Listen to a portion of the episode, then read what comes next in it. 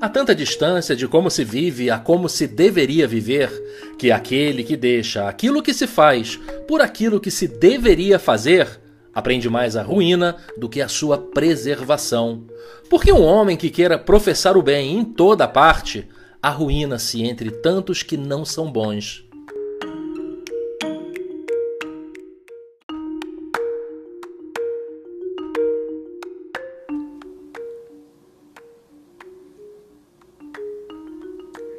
Por séculos, Maquiavel tem sido chamado de professor do mal. Mas o autor do Príncipe nunca exortou o mal pelo mal.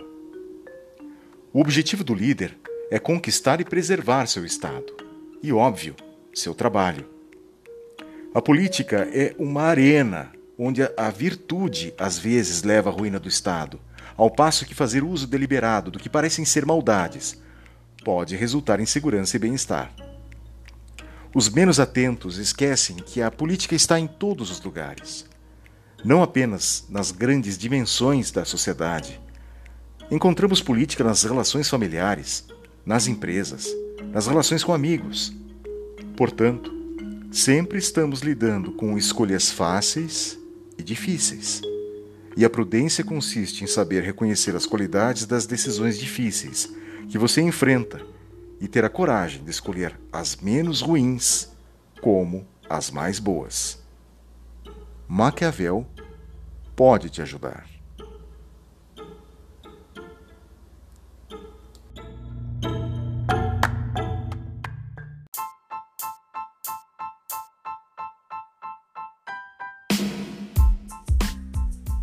O Príncipe, de Nicolau Maquiavel, na edição de Vozes de Bolso, capítulo 15, Corrales. Chegamos no capítulo 15, um dos capítulos, se não for o capítulo, o capítulo mais importante do livro do Príncipe de Maquiavel. É, você concorda comigo? É, pensei que a gente ia chegar lá, cara. É sobreviver a 15, viu? Agora, não sei se eu sobrevivo ao 15. É, pois é. O que, que você acha, Rodolfo? Olha, eu, eu acho que é, a gente passou por dois momentos muito marcantes aqui no, na, na, leitura, né? É, o primeiro Sim. foi o sexto capítulo, eu acho que o segundo foi o décimo quarto, né? O anterior, que são, que são dois, é, dois excelentes cartões de visita do que é o príncipe, né? É, e esse uhum. décimo quinto, a gente conversava em off antes, ele realmente tem algumas passagens que são muito emblemáticas, não é? A gente tem, é, apesar de ser um capítulo também muito curtinho, não é? Mas tem altas doses de, de, é, de conceitos importantes, não só na vida pública, mas também na vida particular. É, não, sem dúvida nenhuma. Muito bem, estamos aqui, José Roberto Corrales, Rodolfo Araújo. Sou eu. E eu, Roni Chitone, lendo o Príncipe de Nicolau Maquiavel, na edição de Vozes de Bolso. De novo, a gente vai explicar. Por que nós estamos usando esta edição, Corrales? Por que nós estamos falando, ó, compre a edição Vozes de Bolso para acompanhar a leitura comentada que nós estamos fazendo neste podcast? Para todo mundo saber, para todo mundo saber porque é o denominador comum. Nós temos que, no mínimo, saber que parágrafo estamos falando. Se a gente não tiver com a mesma edição, a gente vai acabar se perdendo, né? Então é simples Isso. assim. E infelizmente não ganhamos nada para promover o livro, hein? Agora, se tiver interesse, é estamos prontos. prontos. É verdade. Muito bem. É, eu acho que a partir desse capítulo, acho que faz sentido também, antes, como introdução é, da nossa conversa, pedir que você que está nos ouvindo, é, nós estamos lá no Spotify, nós estamos no iTunes, nós estamos no Castbox, nós estamos no Podbean, enfim, nós estamos aí em umas 10 plataformas de distribuição. Já estamos aí com, sei lá, milhares de ouvintes, é, centenas de assinantes, se já não batemos na casa do milhar de assinantes também. Então você que está nos ouvindo, é, compartilha o podcast com um amigo seu, é, para que ele também acompanhe a leitura junto com você, ou que você tenha a ideia de que vai fazer algum bem para ele ouvir as coisas que nós estamos conversando. Nós não estamos apenas fazendo, nós não estamos fazendo uma leitura é, bruta do texto, né? Estamos fazendo uma leitura contextualizada. É, e também não estamos forçando a porta, do tipo assim, suavizando ou ah, adocicando alguns temas de Maquiavel. Não, nós estamos é trazendo as ideias dele presente, vendo onde é que as coisas são práticas a ponto de darem certo e talvez outras nem tanto. Mas você que está nos ouvindo, compartilha este podcast com um amigo seu e a gente faz com isso um aumento do nosso círculo de influência maquiavélico, né, eh, Rodolfo? É isso aí, sempre dentro daquele nosso plano de dominar o mundo. Perfeitamente. Muito bem. Olha só, capítulo 15, eu estou aqui na edição digital, né, tem versão e-book, acho que tem versão e-book para o Google Books, eu vou precisar de vocês, da ajuda de vocês. O capítulo 15, então, é na página, qual, qual página do livro físico? 68. Capítulo 15, página 68 primeiro parágrafo. Vamos começar com esta frase. Bom, é, assim, é, vamos, vamos pegar uma, deixa eu ver, a segunda, terceira, a quarta frase do primeiro parágrafo da página 68, capítulo 15. As coisas pelas quais os homens, e especialmente os príncipes, são louvados ou desprezados. Rodolfo, essa aqui é para você, uhum. contextualizando contextualizando ela, contextualizando a resposta, Rodolfo. Tenta contextualizar a resposta nas coisas que nós lemos e assistimos e ouvimos nas redes sociais. Okay. E aí a frase é a seguinte: E muitos imaginaram repúblicas e principados que nunca foram vistos nem conhecidos na realidade, porque há tanta distância de como se vive a como se deveria viver, que aquele que deixa aquilo que se faz por aquilo que se deveria fazer, aprende mais a ruína do que sua preservação. Rodolfo, uhum. sua vez. Olha, é... eu não, não fazia ideia que você ia ler esse, esse texto, essa parte, mas de fato é, é uma das partes que mais me marcou nesse capítulo, porque fala de um conceito que é extremamente importante quando a gente estuda tomada de decisão, não é? E estudar tomada de decisão é estudar coisas que valem para sua vida inteira, né? Ou seja, você toma decisão o tempo inteiro, então você está é, aprendendo como navegar melhor pelas, pelas decisões da sua vida, que, em outras palavras, é como navegar pela sua vida propriamente dito, né? Então, uhum. é, a parte conceitual de tomada de decisão diz o seguinte: diz que há duas formas de se ensinar, de se aprender, de se falar sobre tomada de decisão. Tá? Existe a forma prescritiva, não é? Onde você dá uma receita de como você deve fazer as coisas, ok? E existe uhum. a forma descritiva, que é o seguinte: é você descreve como as pessoas de fato tomam decisões, não é? Uhum. Porque a forma prescritiva, a gente sabe muito bem, é aquela receitinha de bolo que a pessoa faz, né? Então, assim, vamos, uhum. vamos, vamos fazer uma outra comparação. Qual é a forma prescritiva para você ter uma boa saúde? É dormir bem, se alimentar bem, não comer porcaria, fazer exercício. Então, essa é a receita de bolo, é a forma prescritiva, mas aqui entre nós, ninguém faz isso. Ninguém, absolutamente ninguém faz isso. Então, a gente entra mais num modo descritivo. Ok, vamos ver como é que as pessoas se comportam. Vamos ver como é que as coisas funcionam. Por exemplo, a economia tradicional, ela é baseada numa forma prescritiva, não é? Ah, porque o homem... O homem racional, Exatamente. o homem que faz escolhas... Exa... É o homem econômico. Exatamente. Né? E a economia comportamental veio para desmentir um pouco isso e dizer: olha, não é bem assim não. A gente tem vaidade, a gente tem ciúme, a gente tem rancor, a gente tem várias imperfeições que não funciona bem assim, né? Então, o que o Maquiavel diz é que é, se o homem tentar fazer conforme a receitinha, conforme aquilo que está escrito, etc., que vem nos ensinamentos, ele vai se estrepar e que ele precisa prestar um pouco mais de atenção em como é que o mundo é de verdade, não é? E quando você faz essa ligação aí com as redes sociais, é porque a gente vê é, um mundinho perfeito, né? É, não só no, no, no, no, nas redes sociais que as pessoas mais frequentam, por exemplo, o Facebook, é, Instagram e LinkedIn, que hoje você quase não vê mais a diferença entre um e outro, né? E você vê um monte de historinha linda, maravilhosa, que eu fiz isso, eu sou, eu sou bonitão e tal. né? Você tem aquela confusão enorme entre storytelling e storyline, porque hoje as, as pessoas é, adoram ficar contando é, coisas lindas e maravilosas a seu respeito, e, mas que não correspondem à verdade, né? E aí você tenta uhum. imitar aquilo, tenta emular aquilo e se estrepa. Por quê? Porque aquilo não é verdade. Ou é apenas uma parte muito pequena da verdade. Então, uhum. é, é, o Maquiavel, ele até, na minha edição, está escrito aqui, inclusive, né? Quando ele fala. É, aquilo que se deveria fazer ou que o seu colega faz no Instagram. Na minha edição tá assim. Então, é, é, essa associação foi fácil de fazer aqui.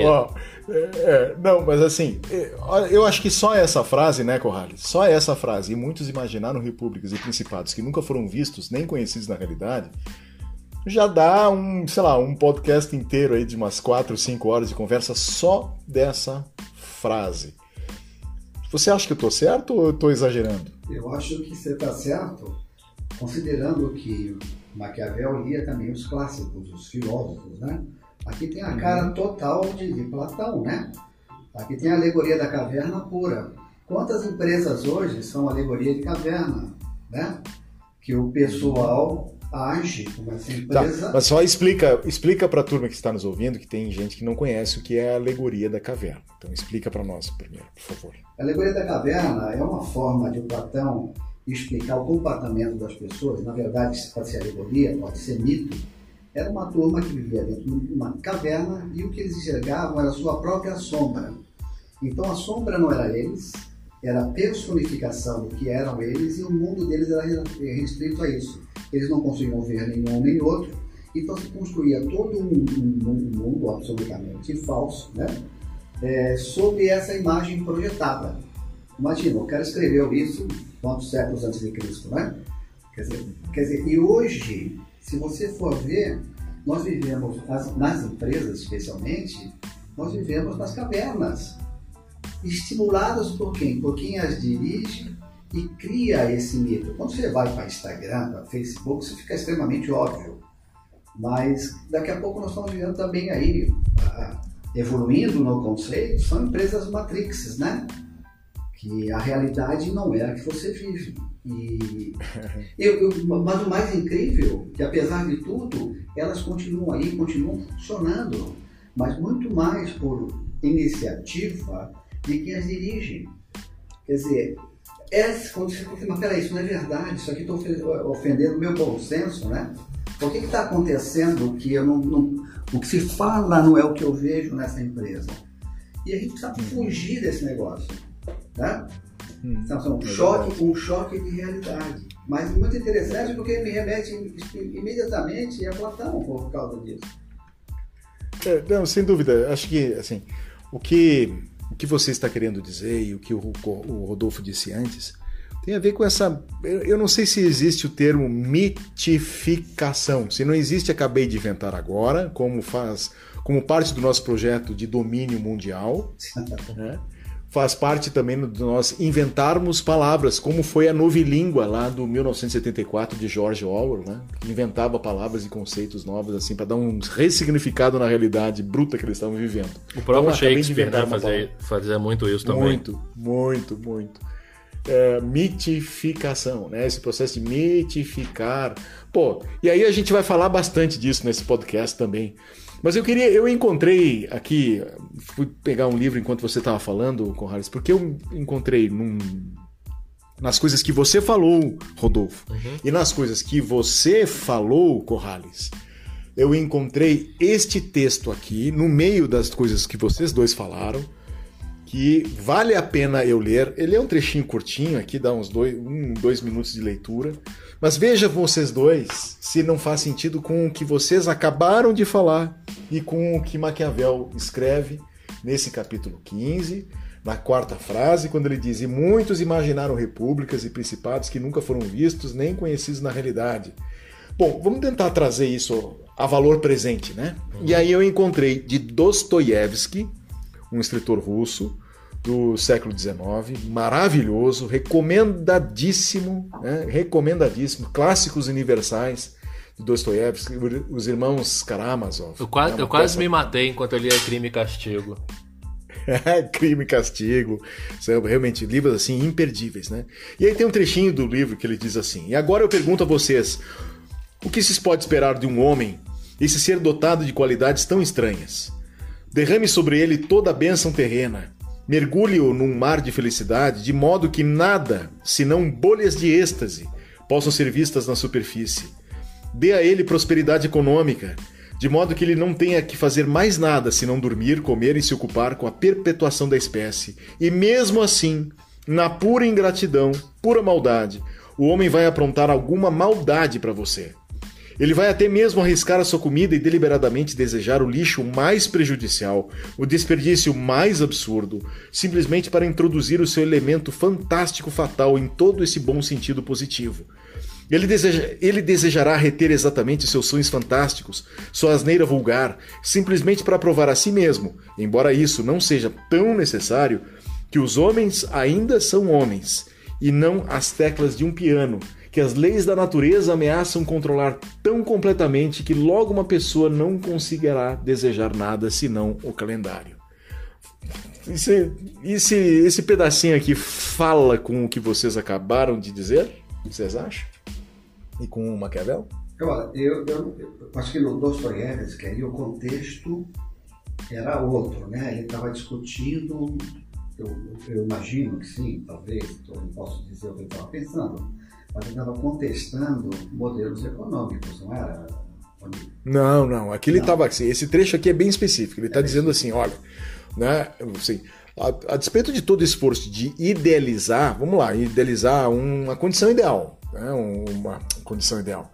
Idealizar um, um contexto é, planejado em que as coisas todas funcionem como um relógio. Né? Então vamos imaginar dentro de uma empresa. Então as pessoas recebem um salário compatível com as suas necessidades, a meritocracia é um recurso é, plausível que gera recompensas é, justas e também plausíveis, né?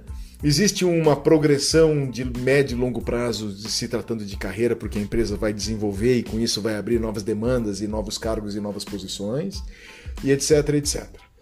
É, então, numa situação dessa, num, num, contexto como esse, em que se cria uma condição ideal, né? mesmo que o homem esteja então envolvido por essa situação ideal, de quase de uma semi-perfeição, ele, enquanto homem, sempre será homem. Então, sempre será um homem com defeitos, com arroubos, né, com talvez com iniciativas de provar que ele não pertence a um ambiente planejado, né? que ele tem a sua humanidade e que, portanto, ele vai agir conforme a sua humanidade e não conforme ao ideal. E aí, Maquiavel comenta isso já há 500 anos, quando diz isso, né? que muitos imaginaram repúblicas e principados que nunca foram vistos, nem conhecidos na realidade.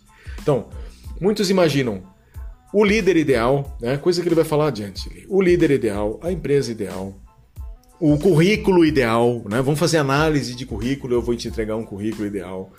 Muitos imaginam o desempenho ideal, né? O coach ou coisa parecida.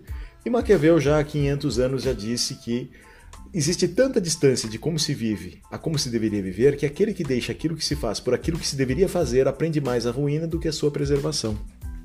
Justamente. De acordo? Então, Rony, eu vejo aqui um. Eu não vejo uma associação direta, porque aqui você está falando de modelos coletivos, e modelos coletivos, padrões, etc., que se pode estabelecer buscando uma modelagem de um bem comum, quer dizer, quando entra o fator humano, aí é Nietzsche já, né, dizendo que o, o homem é mal por natureza, talvez, né, mas que isso pode estabilizar. Eu vejo nessa passagem do Maquiavel, que eu dei uma, uma boa lida a respeito, ele está falando especialmente a quem dirige a empresa. Ele fala a uma pessoa e no seu estilo gerencial. E ele diz que o estilo gerencial ele não deve estar preso a modismos, a politicamente correto, a modelos que são agradáveis a todos. Ele diz, olha, a preservação de ter uma, uma, uma empresa ou ter um governo que, que, se perpetue é você dar o tom e você não se deixar levar por esse tipo de comportamento de manada ou um comportamento que vai agradar todos os outros. Então, eu, assim, a, a, a conversa é boa, o estímulo é legal, eu tenho essa dúvida, não estou muito seguro a esse respeito. E você, Rodolfo? Olha, eu, é, é, ele puxa um tema aí que eu acho que quando o Corrales fala que ele está ele tá já se, se direcionando para uma pessoa específica, né? Ou seja, para quem é essa, esse, esse direcionamento, é, que eu acho que a gente, a gente, vai falar disso mais tarde, né? Sobre as qualidades aí. Ele começa a descrever até um, um príncipe ideal e eu tenho muita restrição em relação a isso. Mas, mas essa parte da, da, da fantasia, não é, é, eu acho que a base disso aí é, é assim, é não tentar é, criar tantas ideias ou tantas tantos planos para um mundo que não existe, né?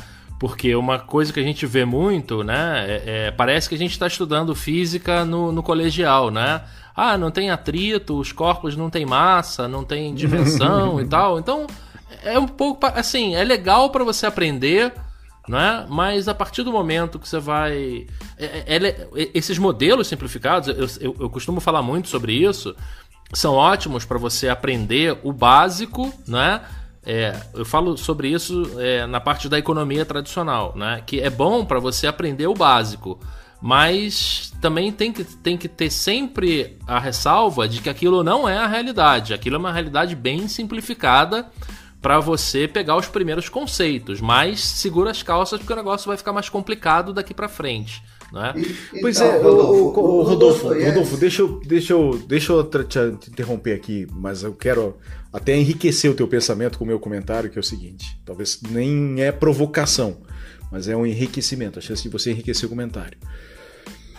Você sabe que uh, eu, de um tempo para cá, Rodolfo, como a nossa presença é muito marcante no LinkedIn, né? Tanto uhum. eu, você, Corrales nem tanto.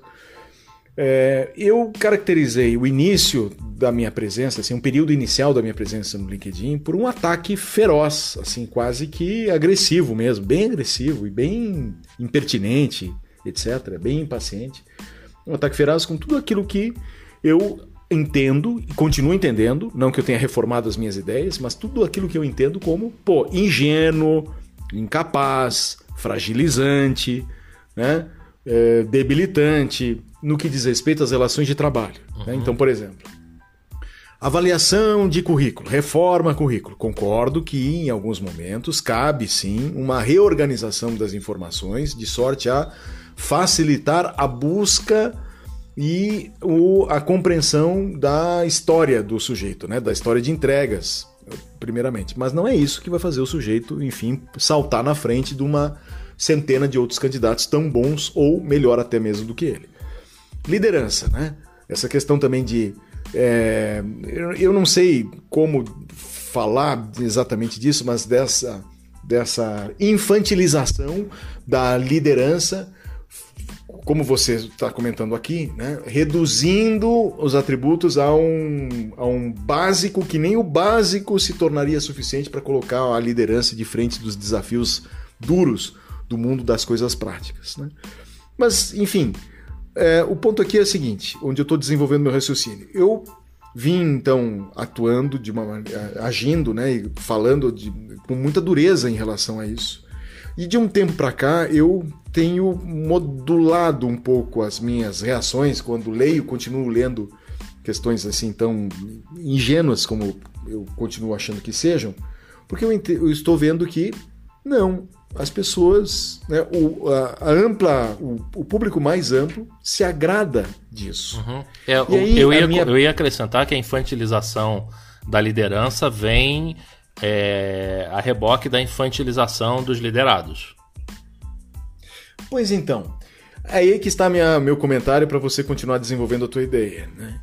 É, por que é tão difícil você acha que as pessoas consigam, que as pessoas que poderiam ter um entendimento um pouco mais realista das coisas, menos infantil e menos ingênuo, Né? Porque as pessoas ainda têm uma, um receio, você acha, um temor, um receio, dificuldade para soltar mão definitivamente de algumas ideias que não realizam coisas práticas, que não realizam coisas duradouras, que não vencem os desafios do, assim, das coisas reais. Né? Até é, Maquiavel diz isso logo a seguir, né?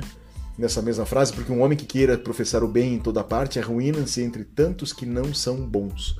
Por que as pessoas, você acha, Rodolfo, continuando a tua ideia, têm essa dificuldade?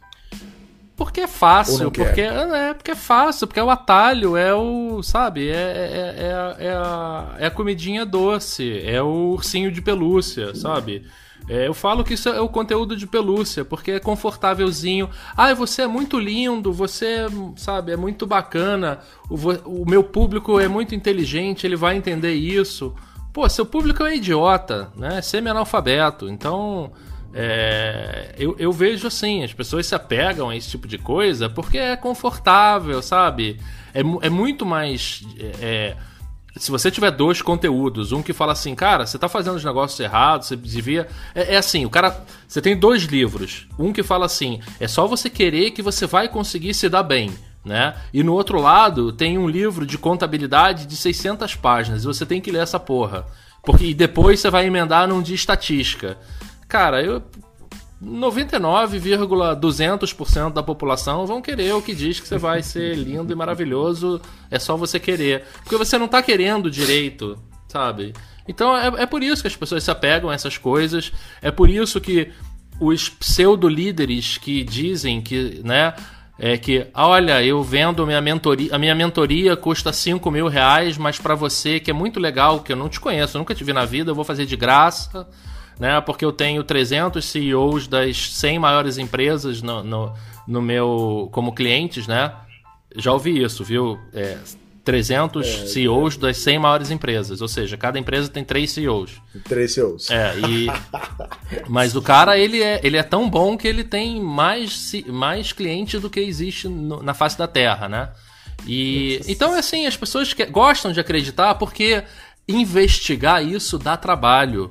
Então, quando uma pessoa que você nunca ouviu, nunca viu na vida, nunca viu na vida, nunca ouviu falar, você faz uma pesquisa no Google, vem em branco.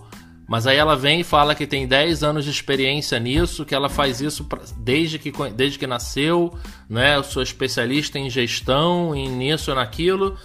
A pessoa prefere acreditar, porque aquela pessoa está dizendo o que ela quer ouvir, não é? Que é só você colocar três bolinhas e quatro figurinhas no seu currículo que tá, mas Rodolfo, a questão tudo bem, ok. Mas a minha pergunta eu, eu, eu continuo insistindo e talvez o Corrales possa contribuir aí. Né? Ah. Por quê? Por quê? Porque assim tem coisas que estão provadas, pô, não dá certo. Mas né? provado, cara, vacina exemplo, tá provado. Vacina é, tá provado. Ó, vamos lá.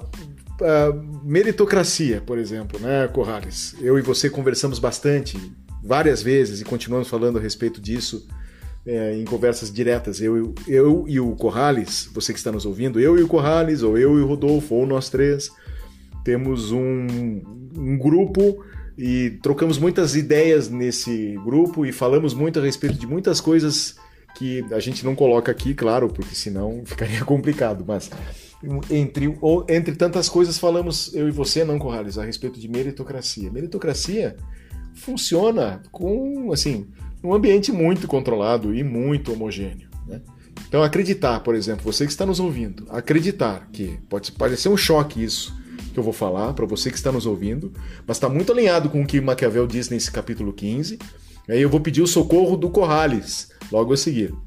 Ó, você que está nos ouvindo, né, que está no, tá no início da carreira, ou tá assim beliscando a gerência intermediária, a liderança eh, executiva, operacional, whatever, né, intermediária, e acredita que você vai conseguir subir somente pelo efeito da meritocracia, né? Pela condição de meritocracia, ó, abre teu olho, não é não é bem assim que funciona, existem coisas que não estão assim no meio da fórmula né, e, que, e que tem pesos às vezes maior do que o, a simples equação da meritocracia, meritocrática. Tô certo ou tô errado, Corrales, você acha? Tá, tá certinho, né? meritocracia supõe que todos saiam da mesma base igual. Isso não é possível. Né? Você falou de carreira. O que move na tua carreira é como um jogo de xadrez. Quem mexe no jogo de xadrez, quem mexe nas peças, é um jogador que está acima. Não é? A peça não se mexe sozinha.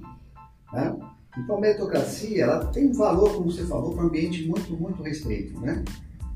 Agora, eu queria retomar um pouquinho a questão, que é uma questão antropológica, né? Por que, que as pessoas fazem sempre a mesma coisa? Porque é uma tendência natural. Existe as pessoas querem voltar sempre à sua homeostase, né? O seu estado basal. Elas preferem modelos a seguir e ordem a cumprir. Então, se você fizer alongar, você vai ver quantos são os inovadores, que têm iniciativas na empresa, é aqueles 10%, a grande massa está querendo 80%, faz uma, uma curvinha, os outros 10% que não serve para absolutamente nada mesmo. Mas, quer dizer, a responsabilidade de você manter um grupo, inclusive promover as mudanças importantes para a manutenção desse grupo, depende da orientação de quem dirige. E quem dirige, muitas vezes, não está preparado para perceber isso. Ele entra em roubadas sozinho e é capaz de levar uma manada de pessoas a seguir as bobagens que ele está seguindo. E afunda a empresa, sim, afunda a carreira e afunda as famílias. Então eu acho que tem um despreparo bastante grande de quem dirige, quem entra nessa roubada de seguir algumas modinhas ou querer agradar todo mundo, como fala Maquiavel. Quem quer agradar todo mundo sempre vai muito mal e por sua vez, a pergunta que você está colocando é: o que faço eu? Eu sou um gerente, eu sou um supervisor, eu sou um funcionário e quero fazer minha carreira, fazer minha ascensão. Primeiro, você tem que criticar o modelo que você está operando. É assim, é isso que eu quero para mim?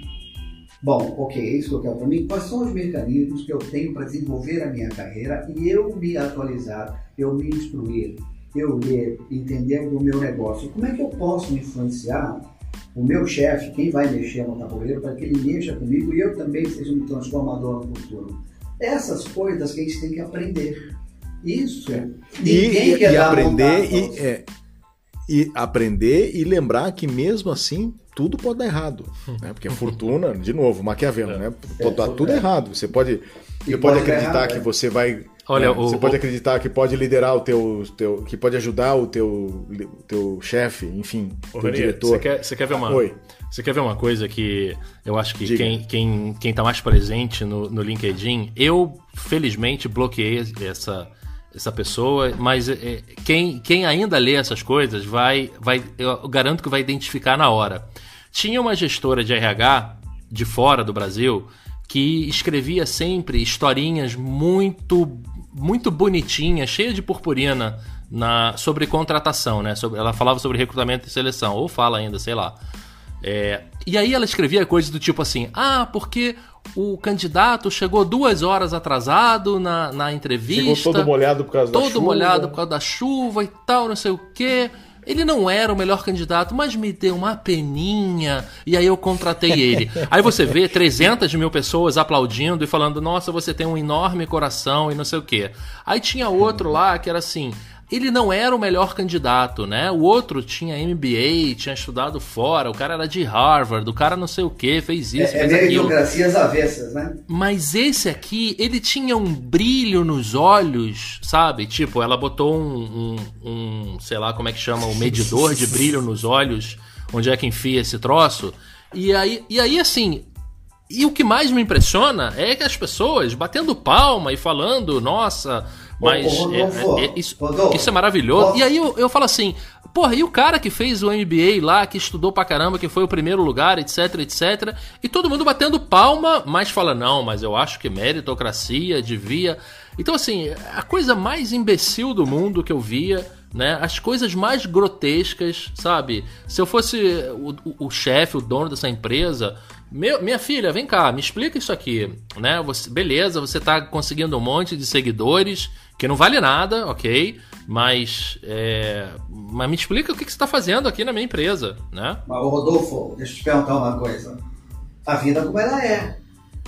É assim. Pois é, cara, mas a aí é o seguinte, vamos acabar, vamos acabar não, com esse não, negócio não, de recrutamento, então. Olha, eu lembro, eu lembro que eu vi um cara. Só a moça do RH.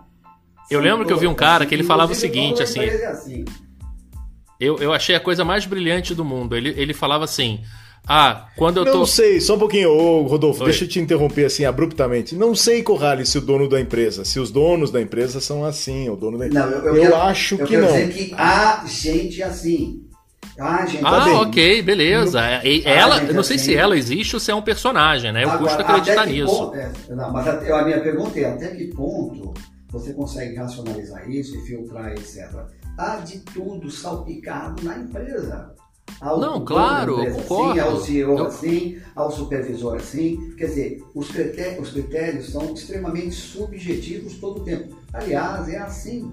Talvez, esse, talvez este, este então seja o recado que Maquiavel oferece nesse capítulo, logo no primeiro parágrafo, que faz muito sentido, né? Sabe, sabe o que eu acho que é o antes, o, porque um pouquinho o, antes, um pouquinho antes, olha só, um pouquinho antes desse que eu li, dessa frase que eu li, que nós estamos ainda, olha só, nós estamos aí já o quê? Na primeira 20, 30 frase. minutos falando é.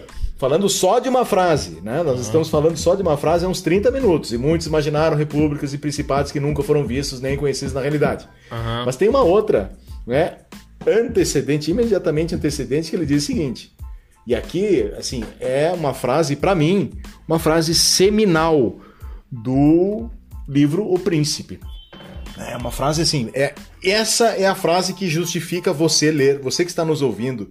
Se até aqui você não tinha encontrado uma razão suficiente para ler o livro inteiro, eu vou te dizer a frase que Maquiavel está te entregando de bandeja, com as duas mãos, para que você leia o livro inteiro, escute o nosso podcast inteiro e compartilhe com um amigo teu uh, o podcast e o livro, né? o livrinho O Príncipe, que ele diz assim, ó Rodolfo, hum. mas sendo o meu intento escrever coisa útil a quem entenda, pareceu-me mais conveniente tratar da verdade efetiva da coisa do que da imaginação sobre esta coisa. Então, é isso, é isso, que... isso Rony, é a vida como ela é. Fala, olha, gente, é assim, não é da maneira que o pessoal diz que é, numa realidade alternativa. Ele é objetivo nisso, cara. E é isso Exato, é, é, é, que eu tô falando. É aquela, é aquela diferença que eu falei antes sobre prescritivo e descritivo, né? É, não, não esperem. Então, quer dizer, qual é o modelo que se tem que trabalhar? Tem que trabalhar num, num modelo de informação, num modelo de aculturamento, um modelo de transformação. Como é que se faz isso? É através da educação, através do estudo, da leitura e o desenvolvimento do seu espírito analítico crítico, do seu senso de valores. A gente estava discutindo um pouquinho antes de abrir o, o podcast, você me falou dos seus valores, eu achei sensacional. Quer dizer, se não abre mão de certos valores, você não vai se encaixar em alguns modelos. Qual é a responsabilidade do príncipe?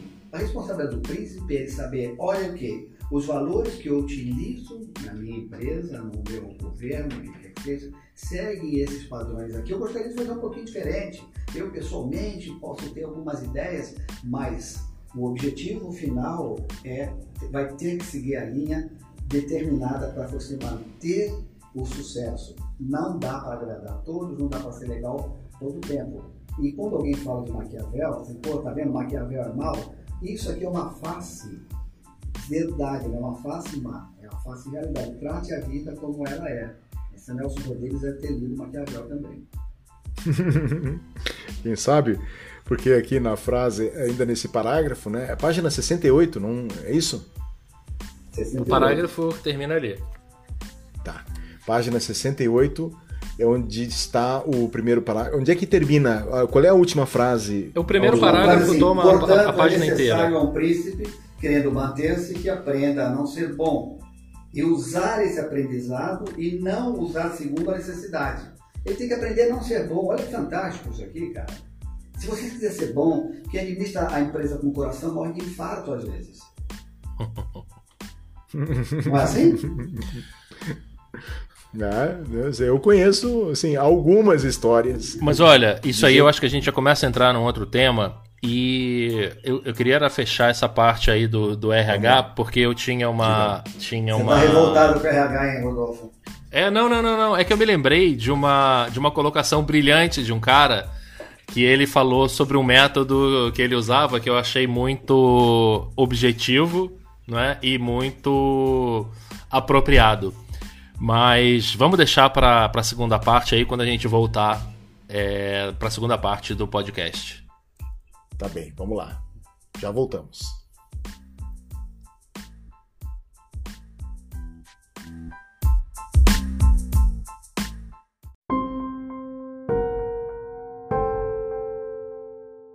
Deixando de parte, assim, os assuntos relativos a um príncipe imaginário e falando daqueles que são verdadeiros, digo que todos os homens, máxime os príncipes, por situados em posição mais preeminente, quando analisados se fazem notar por alguns daqueles atributos que lhes acarretam ou reprovação ou louvor. Assim é que alguns são havidos como liberais, alguns miseráveis, usando o termo toscano, porque avaro em nossa língua é ainda aquele que deseja possuir por rapina, enquanto miserável chamamos aquele que se abstém em excesso de usar o que possui. Alguns são tidos como pródigos, alguns rapazes, alguns cruéis, alguns piedosos, um fedífrago, o outro fiel, um efeminado e pusilânime, o outro feroz e animoso, um humano, o outro soberbo, um lascivo, o outro casto, um simples, outro astuto, um duro, o outro fácil, um grave, o outro leviano, um religioso, o outro incrédulo, e assim por diante.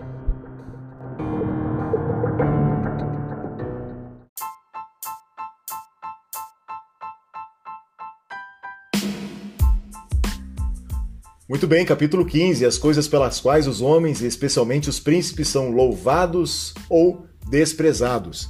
Estamos aqui com José Roberto Corrales. Roni, comandante em chefe das tropas de ocupação. Pode mandar bala. o Rodolfo Araújo. Esse seu humilde servo. E eu que vos falo, lendo o livro O Príncipe, de Nicolau Maquiavel, na edição de Vozes de Bolso. Você que está nos ouvindo, falamos da edição sempre porque é uma edição com uma tradução recente, é uma, é uma edição bem feita, tem é, em qualquer padaria, farmácia, borracharia, oficina mecânica. Você acha esse livrinho aí muito fácil. Também tem na versão digital no Google Play. Deve custar aí, sei lá, uma coxinha de galinha com um copo de suquita ou um pastel com caldinho de cana. Tá? Você lê, compra, começa a baixar e escuta o nosso podcast. Você que está nos ouvindo, compartilhe esse podcast com um amigo seu. É, compartilhe com esse podcast com um inimigo seu também, né? Mas é evidente, tome cuidado, porque ele vai ficar mais esperto que você. E vamos continuar então na segunda parte do capítulo 15, página 68. Bom, aí, Rodolfo, a palavra é sua. Você comentou que queria abrir o segundo, a segunda parte, segundo é, pedaço do nosso podcast. À vontade. É, que tinha uma tinha uma. Eu vi uma, uma vez um sujeito que descreveu um, um dos métodos de contratação que ele usava. E eu achei bem interessante que ele falava o seguinte: Olha, eu pego a pilha de currículos que eu recebo e jogo metade no lixo. Porque eu não quero contratar uma pessoa azarada. Isso é boa, né? é ruim, hein? É, é muito bom. Mas muito bem. Depois do segundo parágrafo, que começa com deixando, portanto, qual é a página aí, meninos? Na 68. É a mesma né? página, 68. Deixando, tá. portanto, para trás as coisas relativas a um príncipe imaginado. Segue daí, é a página 68.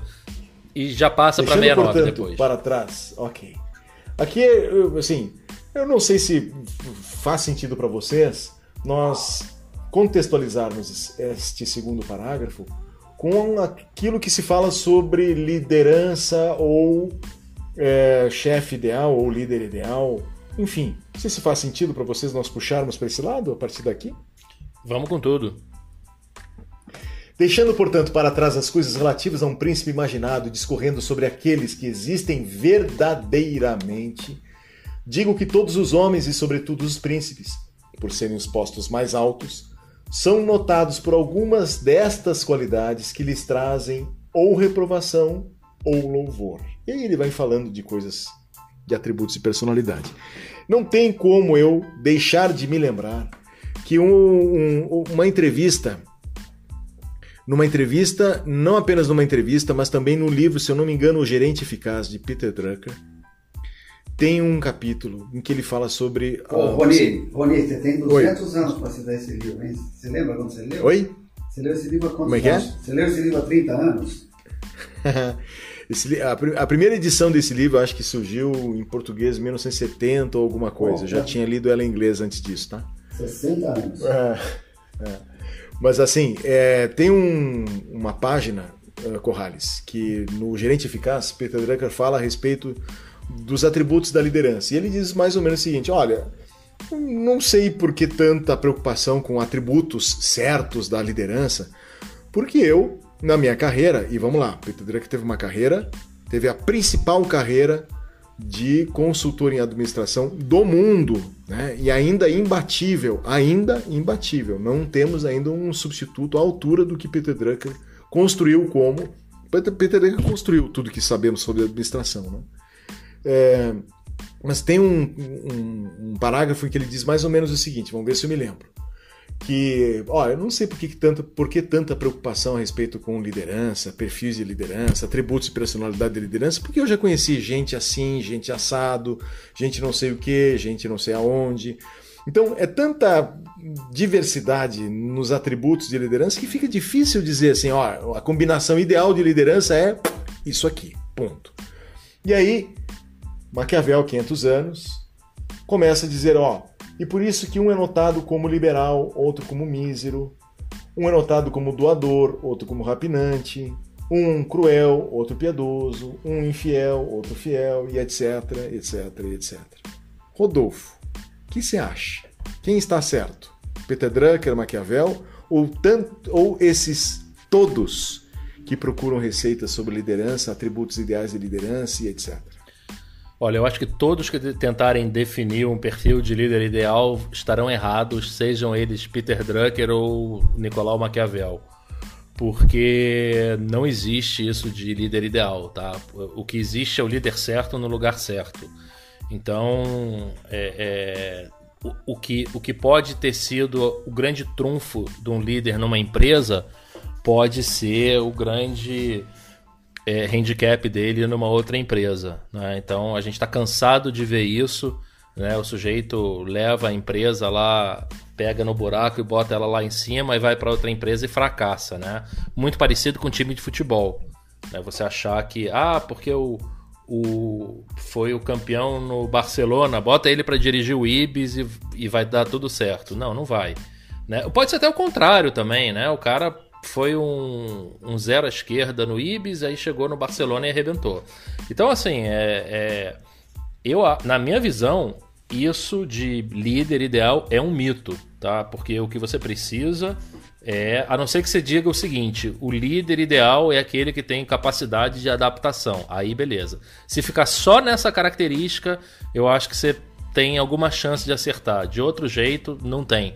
Porque o próprio Maquiavel, quando você comentou aí que ele começa a listar um monte de características, né? Tem coisas aí que são incompatíveis, né? Então não dá para ele ser é, ir pela meritocracia e ter um grande coração. É, é difícil isso, né? Então, é, provável, muito provavelmente você vai ter incoerências, incongruências e, e vai deixar alguma ponta solta aí quando você for definir um, um perfil desse. Corrales. Ó, minha leitura é diferente, tá? Claro que é. Eu tô, eu, eu, claro que é, sempre é. Eu tô aqui, eu tô aqui no Maquiavel, é. assim, cartesiano, é. lembra? Cartesiano. Tu, está sempre forçando a porta. Minha leitura é diferente, eu acho isso e aquilo, mas depois, depois é, que você, você pode... fala, eu e o Rodolfo. Depois que você fala, depois na, que você falar, eu e o Rodolfo vamos nos incumbir de derrubar o teu argumento. Tá? Não, na chamada você já pode falar, Corrales, discorda aí. Olha aqui, o que ele está dizendo é outra coisa. O líder ele pode ser um líder agradável ou um líder desagradável. Ele pode ser um líder mesquinho, avaro, o que que seja. Se ele for efetivo, não importa. É isso que ele está falando. Não, tem, não seja o líder bacana. Tá, então agora buguei. Então você não está discordando, é isso? Eu estou tá discordando. Não, eu estou dizendo o seguinte. O bom líder e o mau líder. O que, que é o bom líder? O, líder? o líder bom é o efetivo. Não importa qual é a característica dele. É isso que o, o Maquiavel está dizendo. Né? Se o líder tem uma característica, como ele está dizendo que é avaro, que ele acha uma coisa feia, que a humanidade não gosta, se ele funciona, qual é o problema? E é isso que ele está focando aqui. Não tem o cara bacana que agrega a todos. E tem bons líderes. O que é um bom líder? O bom líder é o cara que fez dar certo, o que funcionou. Rodolfo falou, o cara saiu de uma empresa, na outra não funcionou. Ele foi um bom líder na outra. Ele era um bom líder nessa, com as características que ele se aplicou, deu certo. Quer dizer, é muito liderança situacional, na minha opinião. tá, mas peraí, deixa eu levantar. Deixa, deixa eu levantar a bola pro Rony então. Ô, Rony, você que tem um vasto conhecimento aí de CEOs e tal, de, nesse, nesse C-level, você tem um. É, é, fulana por, essas, por esses andares aí com tanta, tanto garbo e elegância. Uhum. É, me responde uma coisa, mas eu quero saber em relação às decisões tomadas, tá? E não com relação à figura, à imagem projetada, a, a, a imagem de sucesso que a pessoa tem. Eu, tô, eu quero que você me responda pura e simplesmente com relação às decisões tomadas. Um CEO interfere tanto assim no resultado de uma empresa? Ninguém sabe. ninguém sabe. Não, ninguém sabe. Ninguém sabe, Rodolfo. Não, ótima sabe. resposta, ok. Ninguém sabe. De verdade, ninguém sabe. Talvez algum conjunto de decisões que, assim, operacionais é, melhor, não diria operacionais, perdão, vou fazer uma diferença. Existe uma classe de decisões, Rodolfo, que fazem a conexão, é, ou que procuram, melhor dizendo, fazer a conexão entre as coisas pensadas no nível estratégico, né, assim, olhando o futuro, e as coisas realizadas na, no momento presente, a operação. Existe um conjunto de decisões que fica exatamente no meio entre a estratégia e a operação. E elas têm muito a ver com como se executará as coisas. Ela tá eficácia, né? Acho que tem também se abriga em torno disso, de eficácia e execução. Sim, mas a não, ser, a, nestas, vou... a não ser que estas decisões tenham uma relação direta com fluxo de caixa, com o orçamento, né, o realizado, uhum. orçado, realizado, enfim, uhum. ninguém sabe. De fato, ninguém sabe. Até porque, Ou assim como Rony, um líder político. Só, só um minuto, Corrales. Até porque, como, como um líder político, assim como um líder político, como um presidente e tal, a amplitude de decisões que ele pode tomar não é tão grande assim quanto as pessoas imaginam, né?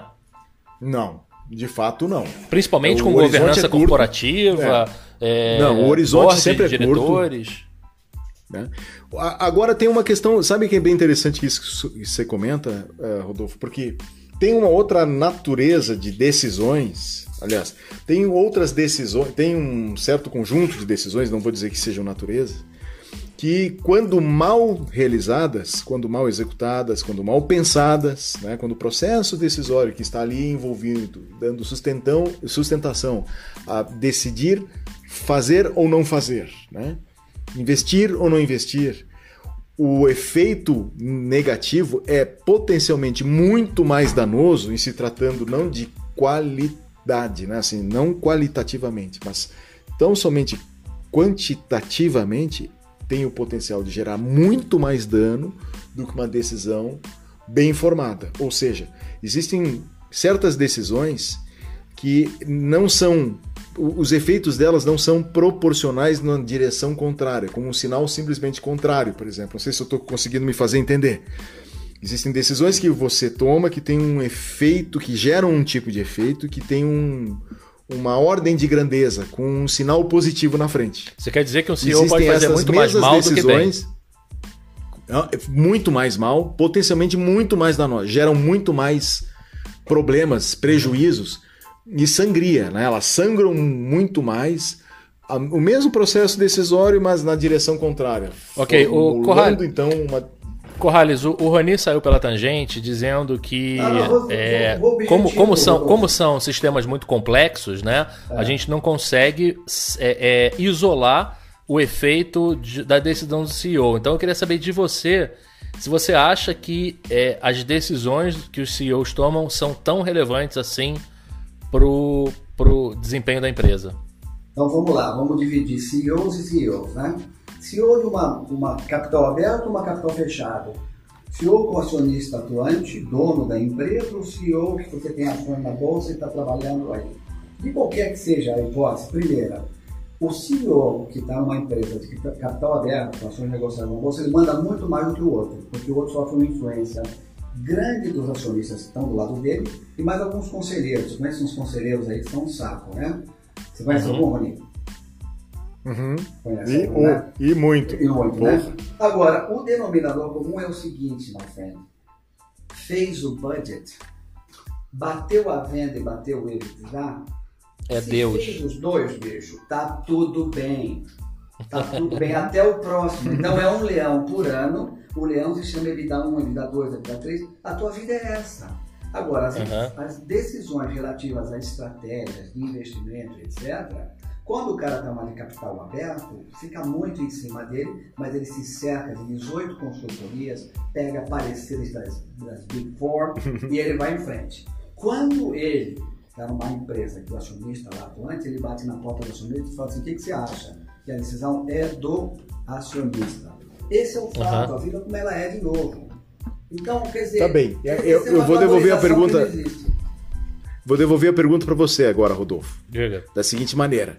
Então, é, se é difícil estabelecer relações diretas de causa e efeito no, na totalidade das decisões de uma posição de C-level, né? Uhum. e, obviamente, é, por derivação, fica também difícil de organizar um conjunto de atributos ideais de liderança, seguindo aqui os passos de Maquiavel do capítulo 15, quando ele fala que é, são notados por algumas dessas qualidades que eles trazem ou reprovação ou louvor, então se fica difícil, né? Se acaba sendo uma condição difusa, um conjunto, melhor dizendo, difuso de atributos que, dadas as circunstâncias, podem ser tais, outras circunstâncias serão outros tais. Uhum. Vou perguntar para você.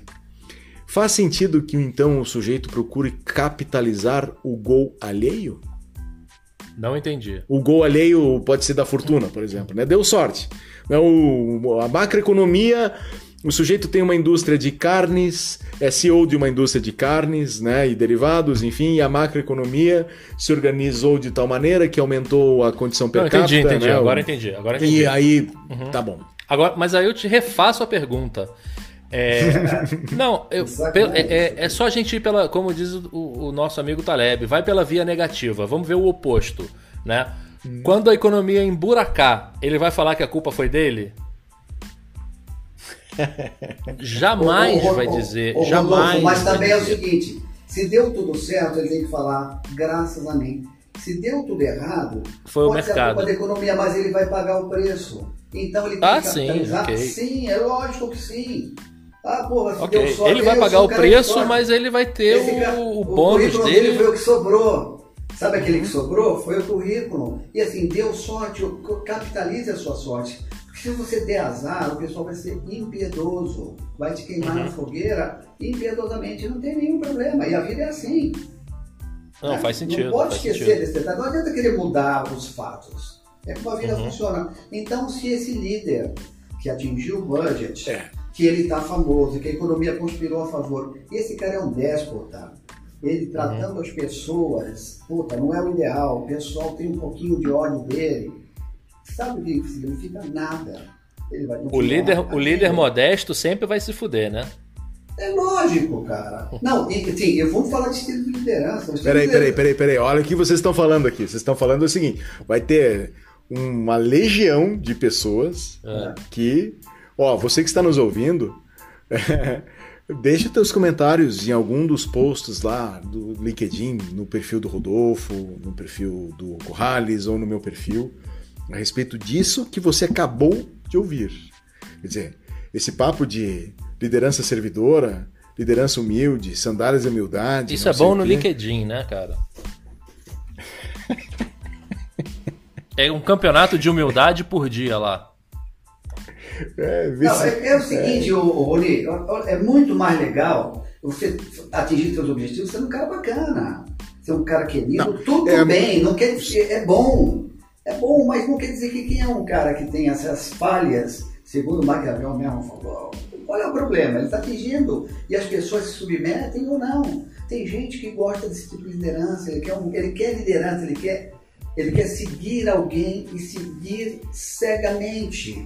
Por isso tem, isso vale para religiões, vale para uma série de coisas. Você precisa dessa liderança. Se essa liderança te convence ele tem o logos e o ethos necessário. Vamos embora, o pessoal quer isso, pô. Então a gente tem que assim, entender que funciona dessa maneira.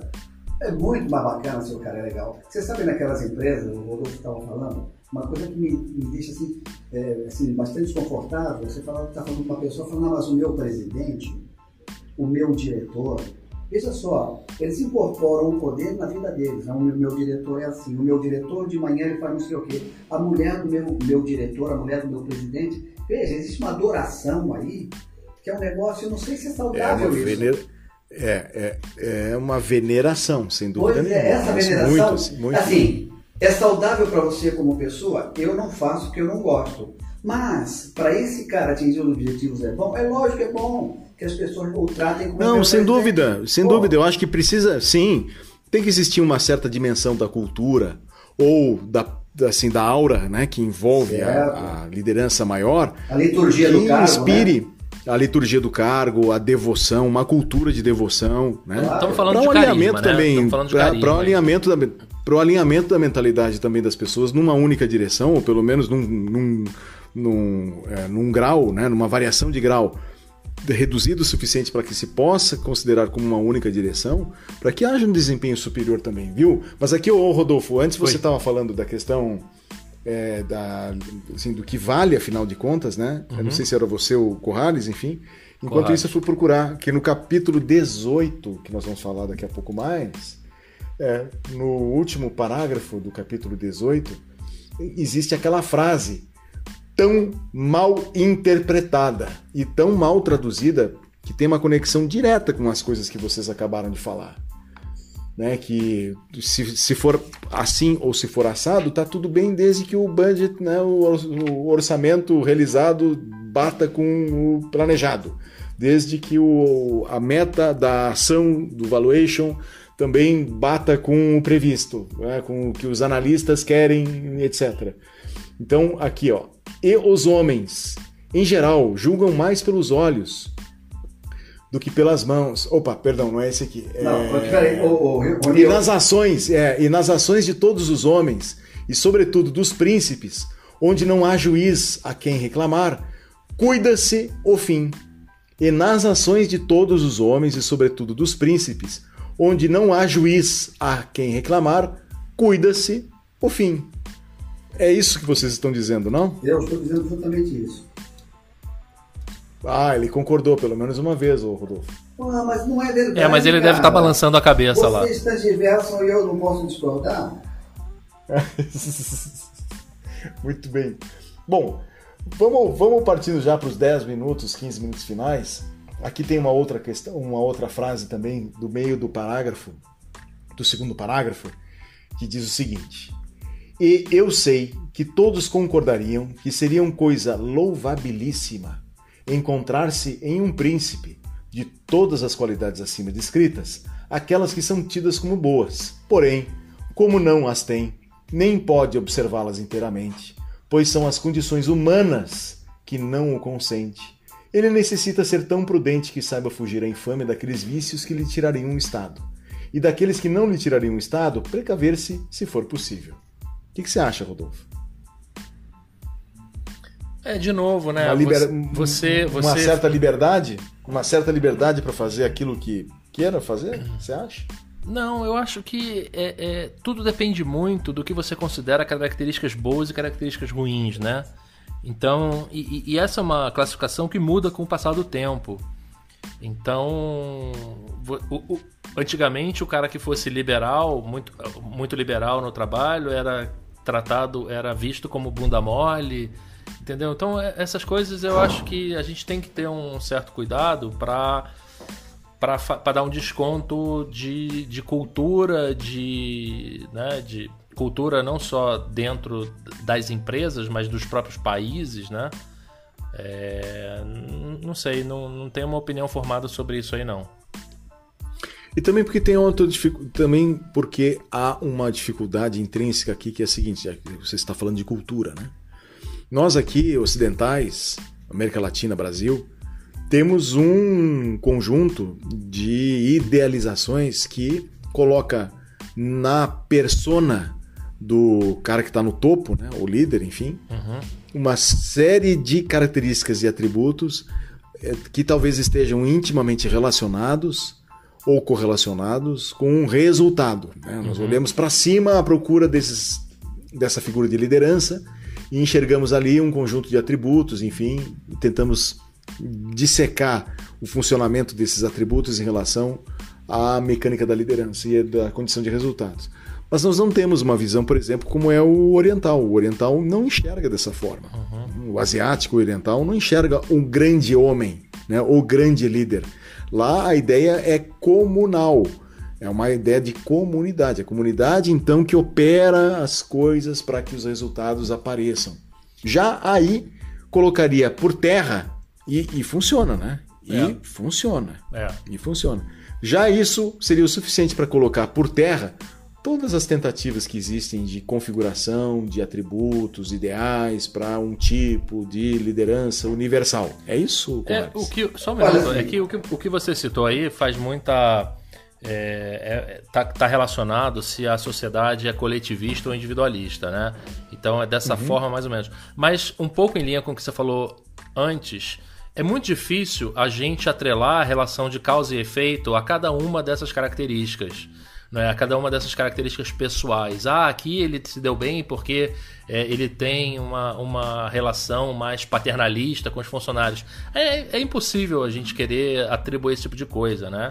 É, então é, é, difícil a gente isolar as características e atribuir relações de causa e efeito, né? Mas vai, uhum. discorda aí, Corrales. vou, vou discordar um pouquinho, sim. Olha aqui, a oriental ela é voltada para a hierarquia. Hierarquia manda e manda. Você não desafia a hierarquia. Só que a hierarquia tem seus propósitos. Existe quem está no topo da hierarquia. Quem está no topo da hierarquia vai atrás de determinada linha de conduta estratégica. E essa linha não é por acaso, ela não é comunal. Ela é uma linha voltada a determinado interesse que não, que no fim das contas, segundo o próprio Maquiavel, vai favorecer a sociedade como um todo.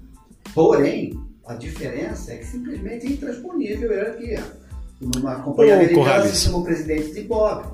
Vai chamar de Bob, é. o senhor Nakano de Bob, para você ver o que acontece. É. O, o Corrales, você sabia que existe um. Assim, você falou oriental, né? E você é. colocou todo o oriental no mesmo saco, né? É, e não é assim. Eu falei japonês, tá? Bacana. É, não. Depois você falou em oriental, não, né? mas não dá para colocar todo oriental, assim como não dá para colocar todo ocidental. Nós aqui, América Latina, temos, um, temos uma ideia de liderança que se aproxima muito da ideia do norte-americano. É, mas o ocidental não é só essa maneira de enxergar a liderança, por exemplo. É, se você olhar o que se fala sobre liderança em países como França, não sei na Alemanha, desconheço. É, eu trabalhei em empresa alemã. É. Hierarquia em empresa alemã é bastante séria.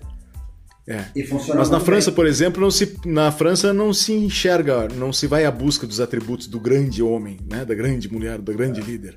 É, é mais a instituição que funciona. Não sei exatamente como como é o mecanismo, mas ele não é, ele não, não, não fica de mãos dadas com o que nós imaginamos aqui no Brasil a respeito de liderança. Mas o ponto aqui é o seguinte, o ponto aqui, Rodolfo, que hum.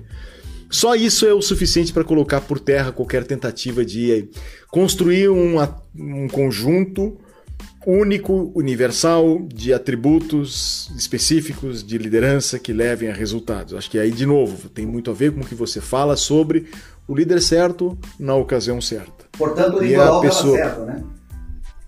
Portanto, o Nicolau estava certo, sem dúvida. Nicolau estava certo. Até porque ele faz uma advertência que ainda ele diz o seguinte: olha, ele necessita ser tão prudente que saiba fugir à infâmia daqueles vícios que lhe tirariam o Estado e daqueles que não lhe tirariam o Estado, precaver-se, se for possível. Todavia, não podendo, deve deixá-los andar com menor preocupação, com menor precaução do que os primeiros. Do tipo assim, olha, tem coisas que você, é, enfim, pode ser muito legal, pode ser muito bom. Tem um lado, tem, você tem o seu lado negro, também tem o seu lado podre. Se esse lado negro, lado podre, não prejudicar né, a tua posição, não prejudicar o resultado, enfim, Tudo bem, faz parte do jogo, afinal de contas ninguém é perfeito. É isso, Rodolfo? É, e aí a gente volta para aquela, para aquela máxima do Maquiavel dos fins e dos meios, né? Mas a, é, eu acho um pouco. É, isso acaba é, indo para a parte do. É, é do. Ah, tema que a gente falou bastante agora, é, da meritocracia. Né? Então, uhum. assim, é a meritocracia da própria empresa, não mais da pessoa. Mas se, se, se deu certo, é porque você fez certo, né? E não sei, eu acho que isso é, uma, é um reducionismo perigoso. Então, Corrales. Eu concordo. Ah, meu Deus! Porra! Que maravilha! Pô, é, é, a bom. deixa, hein? É a deixa pra gente é encerrar isso por cima. É, então, muito bem. Vamos encerrar aqui com essa com essa última frase, então, um comentário de encerramento de cada um de vocês sobre a última frase do capítulo 15, as coisas pelas quais os homens e especialmente os príncipes são louvados e desprezados. E a última frase desse capítulo é assim: E também não se cuide de incorrer na infâmia daqueles vícios, sem os quais dificilmente possa salvar o Estado. Porque, caso se considerar bem tudo, se encontrará qualidade que pareça virtu, e seguindo-a será a sua ruína. E uma outra que parecerá vício, e seguindo leva à segurança e ao seu bem-estar. Uma frase forte essa, hein? Campeoníssima, né? Essa resume o capítulo inteiro. O que para alguns é virtu, para outros é vício, não importa. O objetivo final é a manutenção do poder é a manutenção do Estado. Esse é o mote de todo o livro do Maquiavel. Se ler só essa frase, já entendeu o Maquiavel inteiro. Pode ler o Príncipe por aí. Porque é, tem, e tem, e tem também. porque ele, ele, buscava assim, o governante que estava no estado ameaçado. Sempre ele falando da ameaça. Dado que eu estava ameaçado, vamos lá. Como é que a gente resolve essa parada aqui? É o que, o que acaba sendo, de uma certa maneira, o ambiente de qualquer empresa, qualquer negócio. Claro, tudo, qualquer empresa, qualquer negócio. É. É.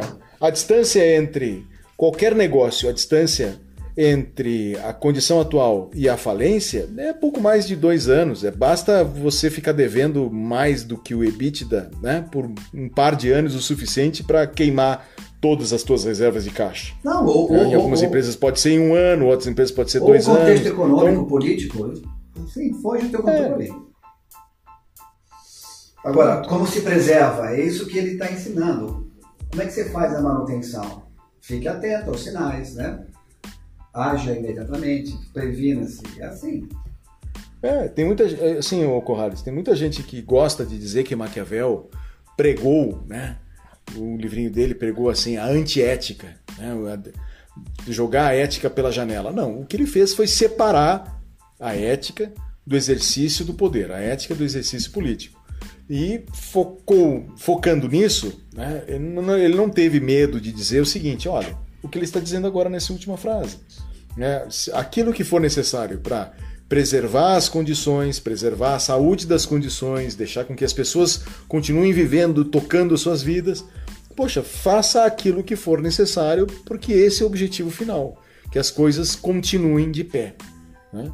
É, a garantia mas não faça Estado. nada, mas não faça nada daquilo que possa eh, condenar você como sujeito viciado, como sujeito, enfim, infame, como sujeito que faz, que pratica o mal de forma gratuita, né, somente pelo prazer de machucar as pessoas, etc. Não, faça as coisas que necessarem, que forem necessárias para preservar o estado de condição que as pessoas possam tocar as suas vidas. Não, é porque é o seguinte, a estabilidade do Estado está acima da, de qualquer moral que se estabeleça. É o seguinte, vamos manter a estabilidade do Estado e vamos garantir o bem comum. Qual é a moral? A moral é relativa nesse momento. Se você pensa em bem comum e manutenção e estabilidade do Estado, tudo é válido. É. Rodolfo. Até porque, a, até porque a moral também muda, né? A gente claro. não. Né, a moral não é fixa e imutável. Né? Gente, o que hoje é imoral já foi moral e vice-versa, né? Mas acho é, que essa. Mas, eu essa, acho que vai mais fundo, né, Rodolfo? Ele não diz no passado, nem no, ele diz hoje. A moral hoje, ela, se ela precisar mudar sobre o seu ponto de vista manter a estabilidade do Estado, ou faça, ultrapasse os limites da moral. É, ele está falando na hora, ele não precisa fazer mais um histórico, não. Isso que é o, o negócio interessante. É, eu, eu, eu resumiria no seguinte: a moral de hoje serve aos objetivos de hoje. Olha, é, é, provavelmente Immanuel Kant agora deu umas duas voltas no túmulo ouvindo você, Rodolfo. Feliz, né? Feliz. Muito bom. Muito bem. Então, acabamos de ler o capítulo 15. Foi um podcast aí com, poxa, quase uma hora e meia, talvez um pouco mais, um pouco menos né, de duração ao todo. É um capítulo curto. Tem aí o que? Duas páginas na versão física? É isso? Duas páginas. Duas páginas duas páginas na versão física, um capítulo curto, mas que tem uma ideia central, que, que a partir desse, dessa parte do livro vai nos acompanhar até o final. Várias vezes nós vamos voltar a esse capítulo, várias vezes nós vamos voltar a esta frase, que, mas sendo meu intento escrever coisa útil a quem a entenda, pareceu-me mais conveniente tratar da verdade efetiva da coisa, do que da imaginação sobre esta coisa. Essa frase é tão importante para você que está nos ouvindo que você deveria escrevê-la no espelho da sua casa, né? No espelho de manhã, ali se barbeando, enfim, se maquiando. Escreve com o batom da tua mulher. Põe com o batom da tua é, mulher e deixa lá pela é, E escreve lá no, no espelho para que você não esqueça que é assim é mais conveniente tratar da verdade efetiva da coisa do que da imaginação sobre esta coisa. Muito bem. Fomos bem, Rodolfo? Eu acho que fomos bem. O Corrales não acha. Mas. Sempre. mas, a, mas a minha. A minha. A minha. A, a minha edição aqui, né, tá escrito assim, da liber, é, é, no capítulo 15, né? As coisas pelas quais os homens, especialmente os príncipes, são louvados ou desprezados. E aí tem um, um asterisco aqui no final, tá escrito assim na minha edição: Não acredite em tudo que você lê no LinkedIn. É. Então acho que esse, esse, é o meu recado final, que o, o, o Maquiavel traduziu como né, vou escrever sobre as coisas que acontecem em vez de ficar é, confabulando sobre esse mundo encantado onde. Aliás, você postou uma, a casinha da da, da, Hans, Gret, da Hans Gretel no, no LinkedIn, né? A casinha encantada lá. Mas ali, ó, só aproveitando o final, esse, essa postagem que eu fiz, é, acho que foi dia 7, dia 8 de março de 2019. Ela foi, assim, eu acho que uma declaração final da minha parte, né? Eu, uhum. eu abri esse podcast uhum. falando de como eu, como eu vim transformando as minhas reações e meu entendimento a respeito dessas ideias que são publicadas e que aparentemente, para mim, ao menos, são ingênuas, insuficientes, debilitantes, fragilizantes, etc.